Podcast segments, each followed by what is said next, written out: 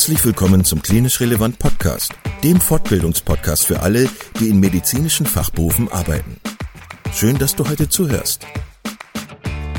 In unserem Podcast möchten wir dir medizinisches Fachwissen vermitteln, das du unmittelbar in deinem klinischen Alltag für deine PatientInnen gebrauchen kannst. Zweimal pro Woche, nämlich dienstags und samstags, veröffentlichen wir neue Folgen überall da, wo es Podcasts gibt. Schau dich auch gerne einmal auf unserer Webseite unter klinisch-relevant.de um. Denn hier findest du nicht nur Informationen über uns und unser Projekt, sondern auch viele Audio-, Video- und Live-Fortbildungen, die du buchen kannst. Wenn du Fragen oder Anregungen hast, melde dich doch gerne unter kontakt.klinisch-relevant.de. Und nun wünschen wir dir viel Spaß und viele Erkenntnisse bei unserer heutigen Podcast-Folge. Heute mit Jan Gregor Stienberg, Fachanwalt für Medizinrecht zum Thema Was tun, wenn der Staatsanwalt vor der Tür steht? Strafrechtliche und zivilrechtliche Verfahren im Bereich der Medizin. Lieber Herr Steenberg, Sie sind das dritte Mal ähm, im Podcast bei uns, im Klinisch Relevant Podcast. Vielen Dank, dass Sie nochmal dabei sind. Wir haben so viele spannende Themen zu besprechen. Ich bin mir sicher, das wird nicht das letzte Mal sein, dass Sie da sind. Äh, Im ersten Podcast haben wir gesprochen über die Vorsorge, die man als Notfallversorger treffen sollte. Das war ein sehr spannender Podcast, finde ich. Einfach, weil man ja, glaube ich, als äh, Mensch, der in der Medizin arbeitet, häufig solche Sachen einfach vergisst, wie das ja mit der eigenen, ähm, mit den eigenen Dingen ist, die man regeln sollte für den Notfall. Dann haben wir eine zweite Podcast-Folge aufgenommen. Ähm, da ging es um den ärztlich assistierten Suizid. Das war auch was wirklich sehr Spannendes. Ähm, ein heißes Eisen irgendwie, aber da ging es ja auch nur darum, nur in Anführungszeichen äh, den Status quo, was die juristischen Bedingungen betrifft, zu beleuchten. Und heute ist es eher so, dass wir so ein bisschen ja, in diese Angst hineinschauen wollen, die viele ärztliche Kolleginnen und Kollegen haben, ähm, verklagt zu werden, wenn es um Behandlungsfehler zum Beispiel geht. Also das ist ja immer so eine diffuse Angst, die einen als äh, ärztlich tätiger Mensch so begleitet. Als erstes wollte ich Sie fragen, Herr Steenberg, vielleicht können Sie noch mal so ein bisschen ähm, für die Laien unter uns, juristischen Laien, äh, kurz erzählen, was so der Unterschied zwischen Zivilrecht und Strafrecht ist. Ja, also auch von mir ein Hallo, schön wieder da zu sein.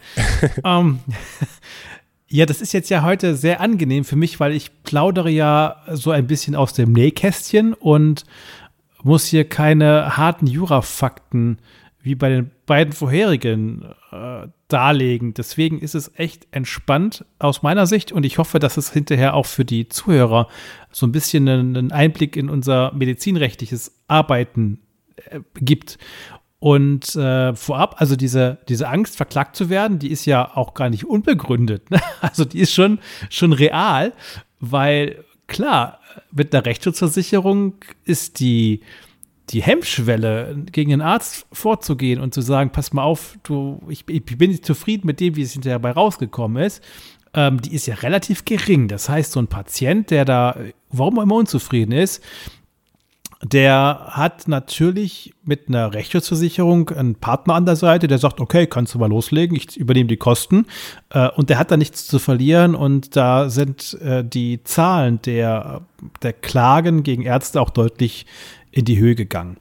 Ähm, auf die Frage, ja, was ist denn der Unterschied zwischen Zivilrecht und Strafrecht?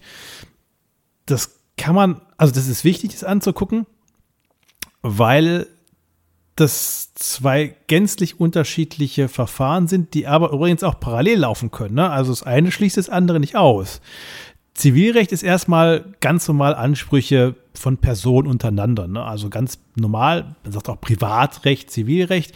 Also der eine will was von, vom anderen. Im Jura erstes Semester lernt man mit hundertprozentiger Wahrscheinlichkeit immer noch, dass die maßgebliche Frage in Zivilrecht ist, wer will was von wem woraus? Ne? Also einer will was vom anderen was will er denn haben und was gibt ihm den Anspruch, das zu, zu bekommen. Also wer will was von wem woraus, das ist so der, der Spruch, den man sich einfach merken muss. Und dann hat man eigentlich schon Zivilrecht zu, nicht, nicht, ganz zur Gänze, aber zu einem großen Teil erfasst. Also da, da will einer was haben, ne? Ähm, und und äh, ja, Wünsche, Wünsche kann man viele haben. Ähm, wenn ich jetzt aber keinen Grund habe, dass ich jetzt den Ferrari vor die Tür gestellt bekomme, ähm, dann wird er da wahrscheinlich nicht stehen. Habe ich ihn vorher gekauft, dann ist die Wahrscheinlichkeit, dass er mir irgendwann geliefert wird, relativ hoch. Und wenn er nicht kommt, also ich habe ihn gekauft, dann kommt nicht, äh, dann kann ich ja vielleicht dem Händler sagen, ey, du, ich habe bei dir einen Ferrari gekauft oder sonst ein schickes Auto, ist ja egal. Ähm, und jetzt steht er da nicht. Äh, ich hätte aber gern einen und dann möchte man möglicherweise Schadensersatz haben. Und jetzt im, in dem Bereich der Medizin ist es eben dann so, dass man da sagt, pass mal auf, ich habe einen Vertrag mit dir geschlossen, das ist der Behandlungsvertrag. Ähm, da hast du dagegen verstoßen, weil du mich äh, nicht nach dem Fahrradstandard behandelt hast. Und dadurch, dass du gegen Vertrag verstoßen hast, will ich von dir Schadensersatz haben. Und zwar in der Form von Schmerzensgeld und Schadensersatz. Schadensersatz könnten entgangene Gewinne sein, könnten Zahlungen sein, die nicht erfolgt sind. Also wenn man jetzt halt längere Zeit erkrankt ist und nicht mehr äh, der, das normale Gehalt bekommt, sondern ins Krankengeld reinrutscht ähm, und, und äh, möglicherweise hinter den Hartz IV oder gar Rentenansprüche nur noch hat. Das sind natürlich Schäden, die dann da entstehen oder kaputte Kleidung oder ähm, Aufwendungen, die man hat, weil man halt nicht mehr gesund wird. Ein, eine sehr große Position ist der sogenannte Haushaltsführungsschal. Den besprechen wir jetzt nicht. Das Ding ist furchtbar kompliziert und da streiten sich auch die Anwälte stundenlang auf Kongresse drüber, äh, oder äh, auf Kongressen äh, kann man das zumindest diskutieren, wie das funktioniert. Ähm, aber da, da geht es eigentlich am Ende des Tages um Geld. Ne? Also, so. ja. Ähm, das zweite ist, ist Strafrecht. Strafrecht ist halt, wie der Name schon sagt, ähm, böse, ne? also einer ist böse.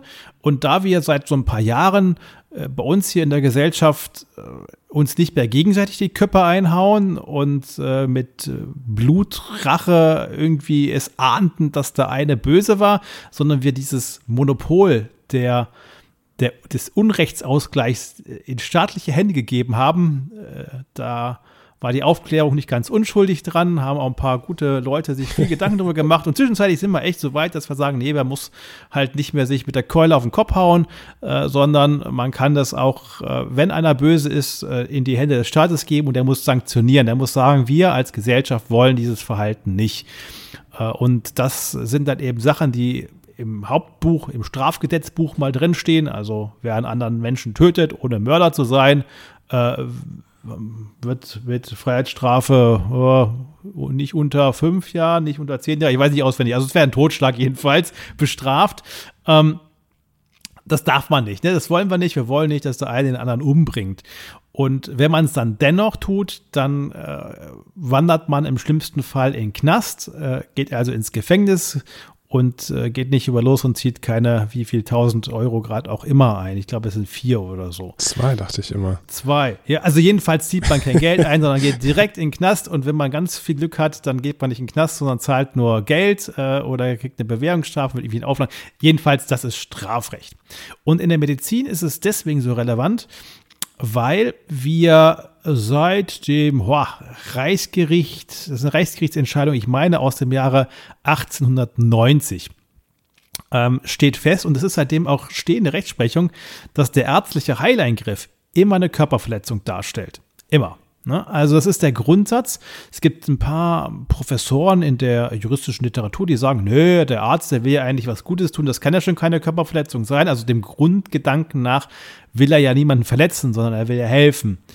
Um, das kann man auch so verstehen und nachvollziehen, führt aber dann im Umkehrschluss dazu, wenn man das wegnehmen würde. Also wenn man sagen würde, äh, der, die ärztliche Heilbehandlung wäre gar keine Körperverletzung mehr, dann hat man natürlich das Problem, dass man wenn einer Blödsinn macht als Arzt, also bewusst auch Menschen schädigt, und das kommt zwar höchst selten vor, aber es gibt leider, ja, wie überall in jedem Beruf auch schwarze Schafe bei den Ärzten, dann würde einem die strafrechtliche Sanktion fehlen. Ne? Dann könnte man ein falsch behandeln, ein bewusstes falsch behandeln nicht mehr sanktionieren. Und dann wäre das eben weg, wenn es diese Straftatbestand nicht mehr gibt. Das Gute ist, also jetzt müssten wir ja davon ausgehen, dass ja eigentlich alle Ärzte in den Knast gehören. Ne? Also jeder begeht ja mehrfach täglich Körperverletzungen und äh, dann dürfte eigentlich kein Arzt mehr frei herumspringen. Also eigentlich müssten wir ein viel größeres Problem im Gesundheitssystem haben, wie wir es jetzt haben. Das Gute ist aber, dass in aller Regel, also ich würde sagen 99,999 Prozent aller Fälle, diese Körperverletzung äh, durch eine Einwilligung im Vorfeld hinfällig ist oder zumindest gerechtfertigt ist. Äh, man kann sagen, entweder ist tatbestandsausschließend oder es ist hinterher im Rahmen der Rechtswidrigkeit gerechtfertigt, kann man sich auch juristisch drüber streiten, aber wir gehen mal davon aus, dass wenn der Patient vorher sagt, äh, das darfst du machen oder man davon ausgehen muss, dass man das machen darf, dass es okay ist. Beispiel, an dem es ganz äh, plastisch ist, ist natürlich eine Domina. Ne? Also wenn ich zur Domina gehe und sage, hallo Domina, äh, bitte peitsch mich aus, ähm, dann ist das, dann ist das natürlich eine Körperverletzung, tut ja auch in der Regel weh. Also, ich habe es jetzt noch nicht ausprobiert, aber ich glaube, das ist Sinn und Zweck der Übung. Und ähm, und dann ist es aber eben so, dass es, dass, dass da natürlich, wenn ich vorher sage, ja, das ist okay, das möchte ich so haben, dass das dann keine Körperverletzung mehr ist oder ein Tattoo das gleiche Spiel. Ne? Also wenn ich da wirklich ordentlich Löcher in die Haut rein äh, reinsteche und da Farbe drunter gebe, wenn das jetzt ein Arzt machen würde, also wenn der so seine, seine Nähte so setzen würde, wie, wie mancher Tätowierer äh, sich da verewigt, äh, das, das, das würde dann mit Sicherheit Behandlungsfehlerprobleme nach sich ziehen, wenn man da über so schwarze Striche hätte. Ähm, wäre nicht gut, aber äh, beim Tätowierer ist es ja gewollt, der soll ja gerade eben diese Farbe unter die Haut. Und äh, wenn man vorher einwilligt und sagt, ja, ist okay, können wir so machen, äh, wünsche ich mir sogar, dann kann auch das keine Körperverletzung sein. Und deswegen sind glücklicherweise nicht alle Ärzte bislang eingesperrt. Gott sei Dank. Mhm. Aber das heißt, das, was Sie sagen wollen, ist, ähm, dass in den meisten Fällen, wenn es eben zu einem Prozess kommt, äh, wo ein Patient äh, einen ärztlichen Kollegen verklagt hat wegen ähm, ja, einer falschen Behandlung, dass es dann zu einem ähm, Zivilrechtsverfahren kommt und dass es dann im schlimmsten Fall halt zu einer ähm, ähm, Schmerzensgeldzahlung oder ähnlichen Dingen kommt, aber eben kein ähm, Strafrechtsverfahren angestoßen wird, wo man ins Gefängnis kommen könnte, wo man seine Approbation ver verlieren könnte und so weiter, richtig? Ja, also dem Grunde nach wäre es natürlich möglich, ne? Also weil ja eben diese Falschbehandlung möglicherweise eben, also es ist eine Körperverletzung und wenn diese Einwilligung gerade das, wie es hinterher gemacht wurde, nicht deckt, Mhm. Also ich willige ja eigentlich ein, dass es nach dem Facharztstandard auch passiert. Und wenn sich dann herausstellt, dass dieser Facharztstandard natürlich nicht oder nicht eingehalten wurde, natürlich sollte es nicht sein, sondern eben in diesem Fall nicht eingehalten wurde, äh, dann wäre es natürlich auch eine Körperverletzung strafrechtlicher Natur, die relevant wäre ne, oder relevant ist. Ähm, aber es ist so, dass das in diesem Behandlungsfehler, in diesem Komplex Behandlungsfehler aller höchst seltenst passiert, dass man da strafrechtliche Schritte einleitet. Erstens würde jeder Medizinrechtler das versuchen zu verhindern, weil sobald die Staatsanwaltschaft in so einem Verfahren drin ist, wird zivilrechtlich, also was jetzt Schmerzensgeld angeht, überhaupt nichts mehr passieren.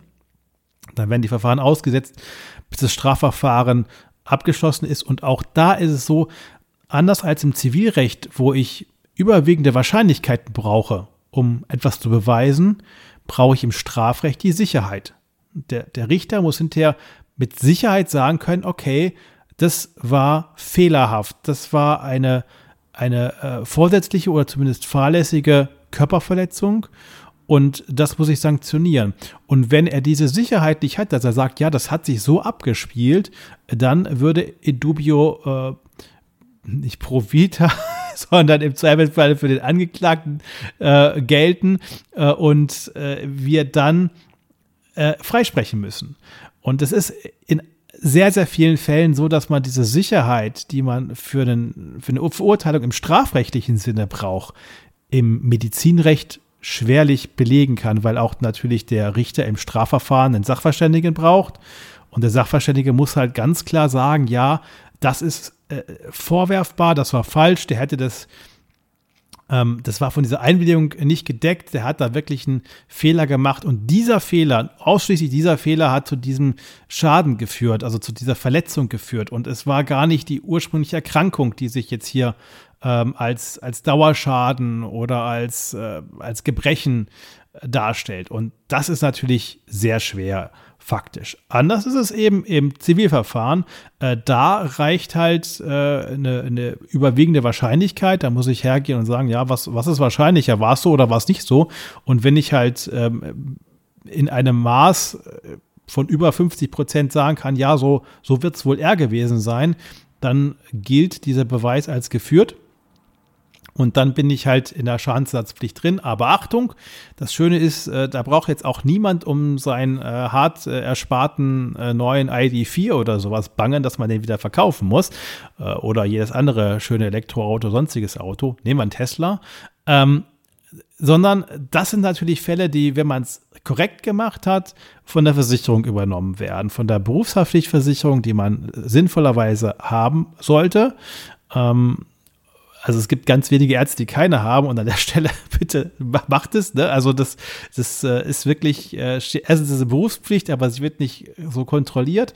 Ähm, aber das wäre etwas, was wirklich fatal wäre. Aber äh, wenn man es richtig gemacht hat, dann würde diese Versicherung eben dieses Schmerzensgeld auch bezahlen und alles, was da hinten dran hängt. Das ist dann eben gerade versichert, wenn die Versicherungssumme reicht ich sag mal, bei den allermeisten Ärzten ist das so der Fall, wenn man da mh, 4, 5 Millionen, 10 Millionen Haftungssumme hat. Das sollte in aller Regel reichen. Schwierig war und ist es natürlich in der Geburtshilfe. Also wenn Kinder, ähm, also Neugeborene, einen Schaden durch die Geburt erleiden, ähm, dann sind die Summen häufig, weil man sie aufs ganze Leben im Zweifelsfalle hochrechnen muss, was da an Schadenspositionen ansteht, sind sie halt extrem hoch. Das ist ja der Grund, warum es kaum mehr niedergelassene Hebammen gibt, die dann da ähm, noch Geburten begleiten, also weg, weg von der, vom Wochenbett und Co. Ähm, aber im Rahmen der Geburtshilfe ist es ja fast präklinisch oder außerklinisch nicht mehr, gibt es ja fast gar, gar niemand mehr, weil die Versicherungssummen einfach zu hoch sind. Da Achtung, ähm, äh, ja genau, also es gibt ein, ein Problem, oder nee, kein Problem, es gibt einen Hinweis, den ich an der Stelle äh, auf jeden Fall loswerden möchte. Bei diesen Berufshaftpflichtversicherungen ist es so, dass die in ihren Klauseln sogenannte Obliegenheitsverpflichtungen drin haben. Also Sachen, die der Versicherungsnehmer, also der Arzt, die Ärztin, auf jeden Fall erfüllen müssen. Wenn sie es nicht tun, kann die Versicherung hinterher sagen, äh, da hast du eine Pflicht aus dem Vertrag nicht erfüllt und wir sind in der Leistung frei möglicherweise. Und eine dieser Verpflichtungen ist es, bei Kenntnis eines potenziellen Schadenfalls also wenn der Arzt mitbekommt, Achtung, da könnte was kommen, ähm, dann muss man die Versicherung informieren. Auch wenn noch gar keine konkrete Zahl genannt wird oder kein konkreter Vorwurf ist. Aber wenn ein Brief einflattert, äh, wir vermuten einen Behandlungsfehler, also von einem Anwalt oder auch von dem Patienten alleine, ist egal. Also von irgendjemand, der sagt, ich vermute, dass da was falsch läuft oder du hast da was falsch gemacht. Ähm, wenn so ein Brief kommt, das muss auf jeden Fall der Versicherung gemeldet werden. Da braucht man gar nicht viel zu schreiben. Einfach diesen Brief in, ähm, in Kopie der Versicherung schicken und dann ähm, sollen die sich drum kümmern. Dann kriegt man zumindest mal eine Schadensnummer und die sagen einem dann, ja, antworte gar nicht drauf. Oder naja, wenn die Patientendokumente angefordert werden, dann schick sie dem, kann man, kommt man nicht drum herum. Äh, da ein kurzer Praxishinweis. Ähm, die müssen, müssen geschickt werden und zwar unverzüglich.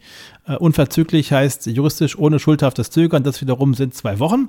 Also innerhalb von zwei Wochen muss man diese äh, Dokumente, wenn die jemand anfordert, hinschicken in Kopie. Aktuell ist gerade umstritten, ob man Kosten erstattet bekommt oder nicht, wenn derjenige, der sie haben will, sich auf einem DSGVO, also auf einen Datenschutzauskunftsanspruch stützt, möglicherweise sogar kostenfrei. Ansonsten kann man es aber äh, analog JVEG, Justizvergütungsentschädigungsgesetz, ähm, kann man die Kopierkosten geltend machen, äh, was dann also 50 Cent für die ersten 50 Seiten, 15 Cent für jede weitere Seite Schwarz-Weiß-Kopie bedeutet, äh, 5 Euro pro Datenträger. Was nicht geht, ist irgendeine GOE-Ziffer draufschreiben. Sagen hier Aufwand oder Befund oder sowas äh, erstellen, äh, bekommt man nicht, funktioniert nicht. Also deswegen äh, wenn so jemand Behandlungsunterlagen anfordert, hinschicken innerhalb von zwei Wochen. Ansonsten kriegt man eine Klage an die Backe und die verliert man und das wird ziemlich teuer. Das ist ärgerlich, kann man sich sparen. Ja, das jetzt einfach mal nur dazu. Ähm, ja, das, das ist so der, also das spielt auch die Musik. Ne? Also in dem Bereich passiert einiges im äh, Arzthaftungsbereich, im Strafrecht, wovor man auch so wirklich viel Angst hat, passiert nicht ganz so viel. Äh, da gibt es natürlich auch Verfahren, aber sie sind glücklicherweise nicht äh, ganz so häufig. Ähm, wenn es aber passiert, also wenn wirklich mal der Staatsanwalt auf der Matte steht, dann gibt es ein paar Sachen, die man beachten sollte. Hm. Zuallererst ist es natürlich, also meistens steht übrigens nicht der Staatsanwalt, sondern steht die Polizei auf der Matte. Ne? Also der, der schickt immer meistens die Polizei vor, weil er selbst gerne am Schreibtisch sitzt, so wie ich, und seine Arbeit macht. Aber wenn die auch da stehen, die sind dann Ermittlungsbeamte der Staatsanwaltschaft, also die sind quasi wie die Staatsanwälte, und die sind übrigens manchmal gar nicht so nett. Also es gibt so ein paar Spezialeinheiten, die nur bei Ärzten ermitteln. Die kommen dann auch mit Knarre und so an, anmarschiert. Also die sind, die, die wollen dann schon noch Eindruck schinden. Äh, das ist dann auch wirklich sehr, sehr beängstigend, wenn die da stehen und sagen, hier, wir haben Durchsuchungsbeschluss für ihre Praxis. Und dann denkt man immer, äh, man kann irgendwas dagegen machen. Und das ist ein Trugschluss. Also man kann nichts machen. Äh, man sollte natürlich einen versierten Verteidiger anrufen und jetzt würde ich da auch empfehlen, jemand, der sowohl Strafrecht kann wie auch Medizinrecht, weil das ist dann schon ein bisschen speziell. Das muss nicht unbedingt, also ein super Strafverteidiger muss nicht unbedingt bei einem Arzt das beste Ergebnis erzielen, weil da gibt es noch ein paar Sachen mehr zu beachten, wie nur äh, die, das Ergebnis der Strafverteidigung. Man sollte aber natürlich einen Anwalt informieren, dem man vertraut. Mm. Und der würde, wenn er ein guter Anwalt ist, auch wahrscheinlich kommen also ich mache es zumindest so, dass ich dann auch wirklich dahin fahre und sage, hallo, hier bin ich, kann ich mal bitte diesen Durchsuchungsbeschluss sehen? Was man machen, was man wirklich immer machen sollte, ist dagegen ähm, widersprechen. Also man sollte dann auch sagen, ich möchte nicht, dass hier durchsucht wird. Das hilft aber nicht, die dürfen trotzdem durchsuchen. Es, ist, es eröffnet aber die Möglichkeit, dass man hinterher prüfen kann, ob dieser Beschluss korrekt war. Wenn man hingegen sagt, jo, jo, könnt ihr ruhig machen, ähm, dann ist doof, weil dann kann man das nicht mehr prüfen. Es ist sogar so, dass man sagt, naja, okay, ich äh, mache da freiwillig mit. Das ist dann eigentlich ganz schlecht. Also formell äh, freundlich bleiben, aber äh, widersprechen. Und bitte, bitte, bitte niemals, weil das, das gibt immer echt Probleme. Ähm, den Polizisten, die dann möglicherweise sehr empathisch auftreten, das ist auch, auch, die sind ja nicht böse per se, ne? Aber äh, man sollte jetzt denen nicht sagen. Also das sind dann nämlich möglicherweise Auskünfte, äh, die spontan, Spontanäußerungen, spontane Auskünfte, die man so erteilt, ähm, die können dann auch durchaus ähm, hinterher negativ ausgelegt werden. Also der, der, der Rat ist ganz klar, äh, keine Angaben zur Sache machen, überhaupt nichts. Man kann den Kaffee anbieten, aber auch nicht viel mehr. Werden sie wahrscheinlich gar nicht annehmen. Ähm, Anwalt anrufen, aber nicht den Trugschluss haben, dass der Anwalt kommt und alles aufhört. Das, das können wir nicht. Ne? Also wir können diese Maßnahme, wenn da wirklich die Polizei steht, wir können die nicht ähm, aufhalten. Was man aber macht als Anwalt ist natürlich das Gespräch suchen, also erstmal den, die formellen Voraussetzungen prüfen. Äh, die werden höchstwahrscheinlich stimmen, dann aber gucken, was dürfen sie durchsuchen. Ne, also es ist mhm. möglicherweise eingeschränkt. Es ist nicht so, dass man sagt, hier das ganze Haus und die ganze Praxis, mhm. sondern möglicherweise nur folgende Räume und das Auto und, und sonst nichts. Und äh, dann ist es, ist man eigentlich immer gut beraten, auch äh, der Polizei zu sagen, okay, komm, wir kooperieren. Äh, wir geben dir die Sachen, die du haben willst, dann seid ihr schnell wieder nach, zu Hause, äh, habt euren Job gemacht, ihr kriegt die Sachen, die ihr braucht und dann legt, legt los äh, mit was, was auch immer ihr ermitteln wollt. Äh, das verhindert natürlich auch sogenannte Zufallsfunde. Das heißt, ja, wer sucht, der findet. Ne? Es ist wirklich so. Also wenn, wenn man sagt, ja, ich helfe euch nicht mit, äh, fangt mal an zu suchen. Vielleicht findet ihr es ja, die finden es irgendwann. Also da kann ja. man echt Gift drauf nehmen, die finden es. Ja. Aber vielleicht finden sie noch ganz andere Sachen, die man ja. eigentlich gar nicht will, dass sie es noch finden. Und deswegen ist eigentlich der Job des Anwalts dann zu sagen, okay, äh, hier sind die Sachen, die ihr braucht, ähm, geht mit Gott, aber geht. Hm. Und äh, dann hole ich mir die Akte und gucke, was da Sache ist und dann kann man mehr machen. Können Sie mal vielleicht so ein paar Beispiele geben ähm, von, von ja, Gründen, warum so ein Strafverfahren jetzt im ärztlichen Kontext ähm, eröffnet werden könnten? Also warum könnte das ähm, so sein, dass möglicherweise die Polizei oder der Staatsanwalt auf der Matte steht jetzt bei einer Ärztin oder bei einem Arzt? Also diese Konstellation, dass Mittwochmorgen, meistens ist es wirklich Mittwochsmorgens, also wenn bei mir Mittwochsmorgens um äh, halb acht das Telefon klingelt, kann ich fast drauf wetten, was es ist. Aber äh, diese Konstellation ist meistens so, äh, wenn man ein paar Monate oder Wochen vorher ein Schreiben der KV bekommen hat, in dem eine Plausibilitätsprüfung äh, angekündigt wird. Also der Vorwurf, implausibel abgerechnet zu haben. Mhm. Das kann ja aus mehreren Gründen sein. Das kann wirklich sein, dass man anlassbezogen das prüft, weil halt irgendjemand sich beschwert hat und hat gesagt, ist es irgendwie komisch. Es kann aber eben auch sein, dass man ähm, ja, in, der, in, in, den Anlagen zum EBM gibt es auch äh, Zeitfenster, die aufgeführt werden. Und man kann dann natürlich nach den EBM-Ziffern, die man da entsprechend äh, abrechnet, es durchaus schaffen, wenn die Zeiten, das sind einfach Pauschalen, die da drin stehen, ähm, kann man es schaffen, dass man äh, an einem 24-Stunden-Tag 25 Stunden gearbeitet hat. So, und das ist natürlich, da, da, ist der Verdacht groß, dass man da wohl ein paar mehr Ziffern ähm, draufgeschrieben hat an dem Tag, äh, wie man gearbeitet hat. Ja. Und äh, das ist so, dass, dass wir da im Bereich der Amtsermittlung sind. Also die KV muss ermitteln, wenn die den Verdacht hat, dass falsch abgerechnet wurde. Und jetzt wird es ein bisschen fies.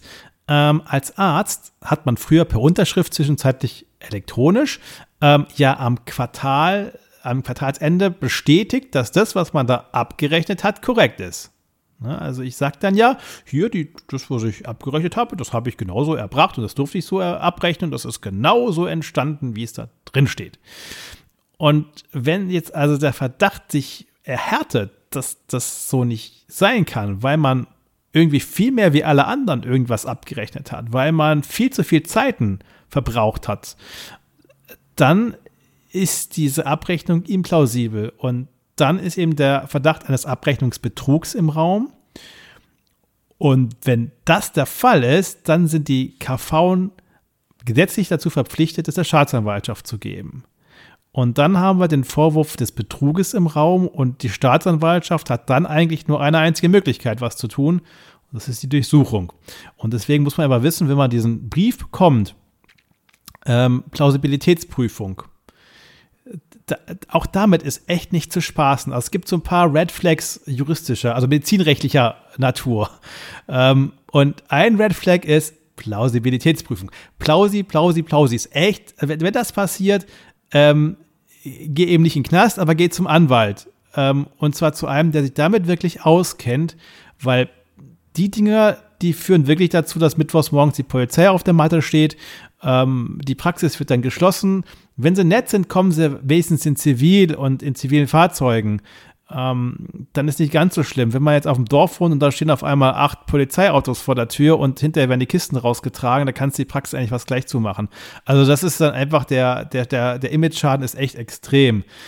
Und das kann man halt nur verhindern, indem man frühzeitig, also wirklich ganz am Anfang versucht, diese Vorwürfe, die da aufpoppen bei der KV, äh, durch, eine, durch, durch das Begründen, warum es jetzt so ist, wie es ist. Also warum wurden diese Ziffern abgerechnet? Äh, warum habe ich so häufig am Wochenende gearbeitet, viel mehr wie alle anderen Ärzte? Äh, warum habe ich so und so oft den Ganzkörperstatus viel mehr wie alle anderen Ärzte in der Prüfgruppe äh, abgerechnet? Ne? Weil ich halt zwar Allgemeinmediziner bin, aber bei mir halt zig Kinder aufschlagen. Ne? Die, die bringen alle ihre Kinder mit und beim Kind muss ich halt immer einen Ganzkörperstatus machen. Ansonsten weiß ich nicht, was hat. Also zumindest beim kleinen Kind. Und äh, so über diese Schiene kann man dann natürlich eine erstmals implausible äh, Abrechnung möglicherweise plausibel machen. Aber das muss ich halt machen, bevor die Staatsanwaltschaft informiert wird. Und deswegen ist da echt, also das ist ein, ein unheimlich aufwendiges Verfahren. Da sitze, also ich, ich für meinen Teil sitze dann da in so Arztpraxen und gucke mir halt mit dem Arzt gemeinsam stundenlang ähm, die jeweiligen Ziffern an und gucke, warum wurde es so abgerechnet und bringe das zu Papier und versuche das dann hinterher der, ähm, der KV zu erklären, warum es so abgerechnet worden ist. Äh, aber wenn man das rechtzeitig macht, kann man möglicherweise diesen Verdacht einer, einer, eines Betrugs im großen Stile ähm, kann man möglicherweise verhindern und äh, eben dann auch verhindern, dass die Staatsanwaltschaft kommt. Andere Möglichkeit ist natürlich so, so Tötungssachen, ne? ähm, also Tötungsdelikte, fahrlässige Tötung, die, die, dass das strafrechtsrelevant wird, kommt in den allermeisten Fällen vor, wenn man Patienten zu Hause besucht hat, im Notdienst oder auch so äh, festgestellt hat, der hat nichts, zumindest nichts, was jetzt klinisch sofort behandelt werden müsste. Und dann liegt er am nächsten Tag tot im Bett. Ähm, dann ist natürlich der Verdacht schon auch da, dass da möglicherweise ein Arzt einen, einen Fehler begangen hat.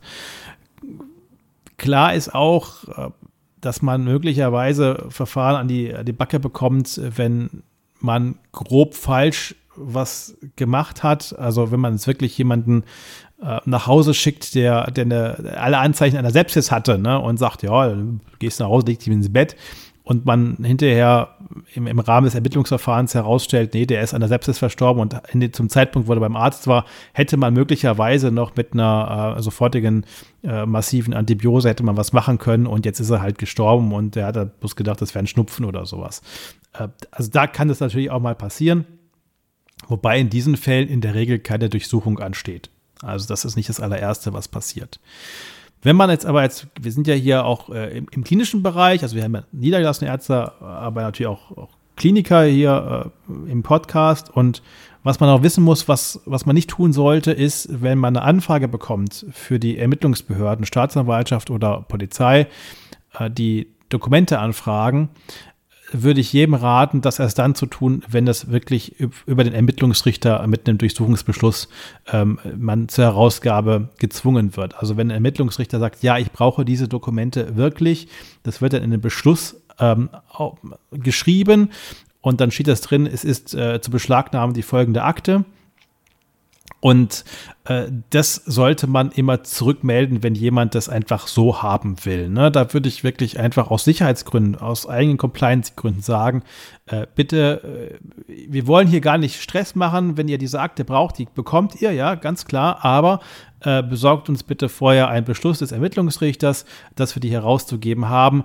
Ähm, dann sind wir safe, äh, weil äh, ansonsten haben wir halt möglicherweise auch ein Problem mit unserer eigenen Schweigepflicht. Das darf man ja auch nicht ganz außen vor lassen. Mhm.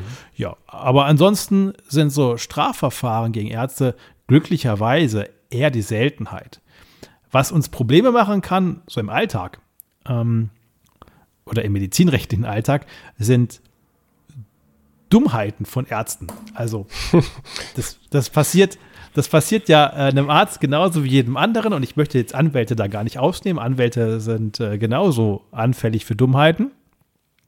Ähm, aber beim Arzt ist es ähnlich wie beim Anwalt. Äh, ist es so, dass Ärzte halt in der Öffentlichkeit ein besonderes Ansehen genießen und äh, berufsrechtlich die Zuverlässigkeit des Arztes, was auch Betäubungsmittel etc. angeht, natürlich ein extrem hohes Gut ist.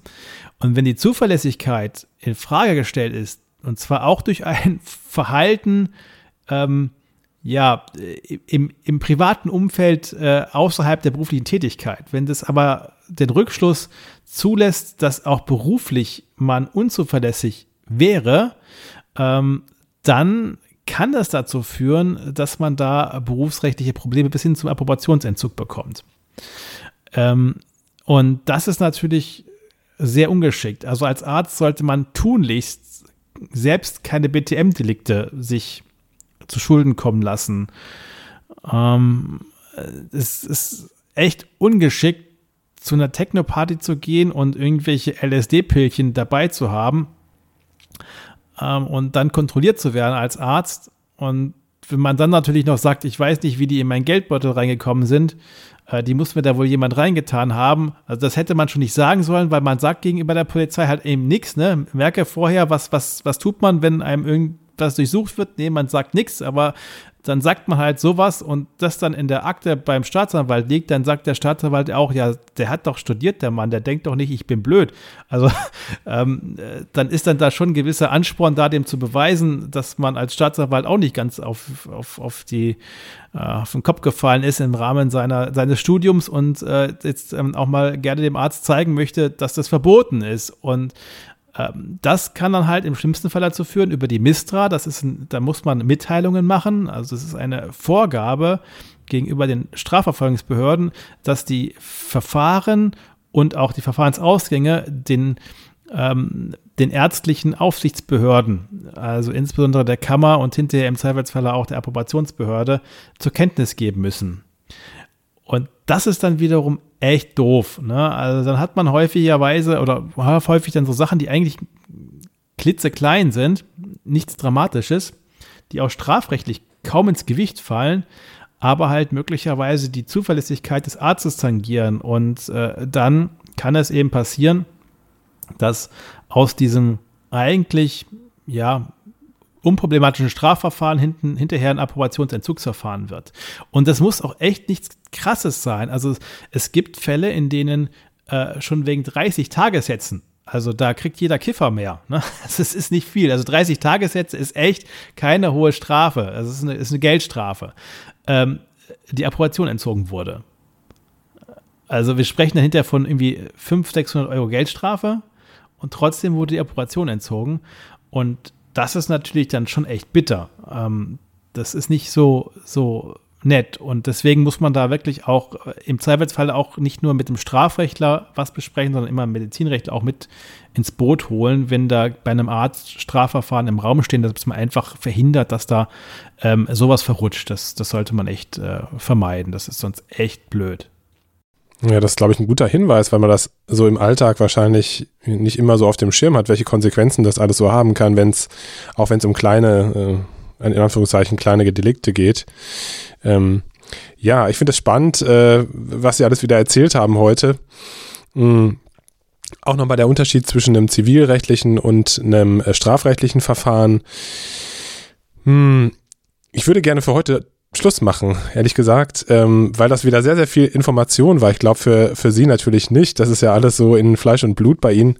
Aber ähm, ja, für diejenigen, die einfach nicht viel mit dem Thema zu tun gehabt haben, äh, ja, sind das einfach sehr viele Informationen gewesen. Deswegen, vielleicht lassen wir das erstmal sacken. Und ähm, ja, ich freue mich, äh, das nächste Mal wieder über ein medizinrechtliches Thema mit Ihnen zu sprechen.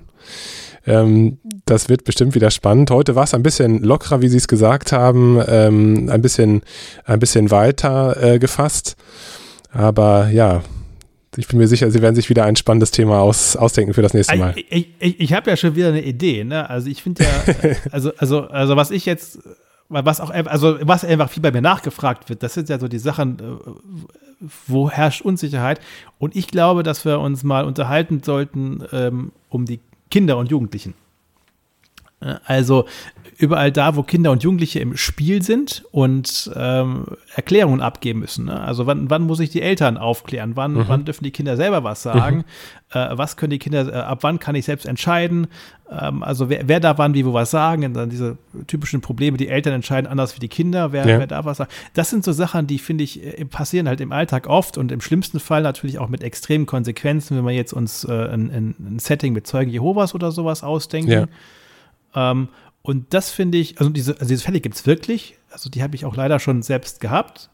Und äh, da ist es echt mal spannend, sich darüber Gedanken zu machen, wie das so funktioniert, weil das halt eben auch jeden treffen kann in, in jeder Fachrichtung. Ne? Das kann beim Augenarzt genauso sein, äh, ja, beim Labormediziner, doch, doch, da bei dem auch. Also kann überall aufpoppen. Von daher, das wäre noch eine coole Sache. Finde ich total, finde ich total gut. Ähm, was ich auch nochmal spannend finden würde, wenn man äh, so ein bisschen Richtung Notfallmedizin vorstoßen würde. Weil, ähm, also da würde mir auch noch, würde mich auch nochmal interessieren, welche spannenden Fälle Sie vielleicht schon erlebt haben. Ich glaube, jeder der in der Klinik tätig ist und so ein bisschen auch äh, affin ist zur Notfallmedizin, hat schon äh, ja, skurrile äh, Fälle gehört, auch wenn es da um Behandlungsfehler oder vielleicht, ähm, wie soll ich sagen, Patienten geht, die nicht in die Klinik gebracht werden möchten zum Beispiel. Also da, das, das würde mich auch nochmal interessieren. Vielleicht können wir da auch nochmal eine Folge zu machen. ja, das, das, das ist auch wieder dann ja eher ein bisschen ähm, bei mir in meinem speziellen Fall schon so ein bisschen aus dem Nähkästchen plaudern, ja. aber das mache ich sehr gerne. Also da, da ist es ähnlich wie jetzt heute das Thema.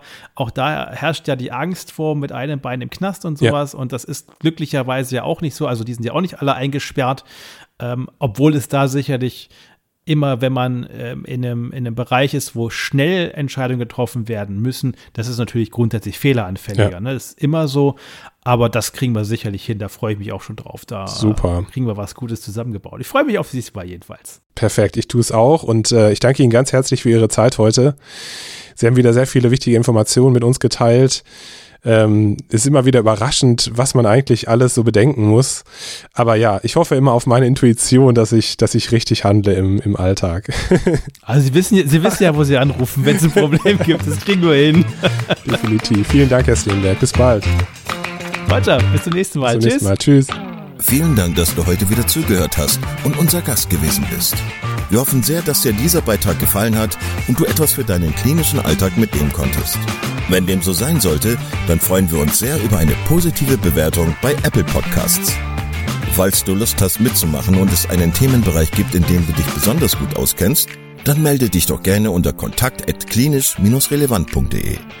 Gleiches gilt, wenn du Themenvorschläge oder konstruktive Kritik für uns hast. An dieser Stelle auch der Hinweis auf unseren Newsletter, den du unter www.klinisch-relevant.de abonnieren kannst und der dich immer auf dem Laufenden hält. Wenn du dich für unseren Newsletter einträgst, bekommst du einen 5-Euro-Gutschein, mit dem du in unserer Fortbildungsakademie einkaufen kannst. Wir wünschen dir jetzt bis zum nächsten Mal eine gute Zeit und freuen uns, wenn du bald wieder einschaltest. Pass auf dich auf, bleib gesund. Bis zum nächsten Mal. Ciao.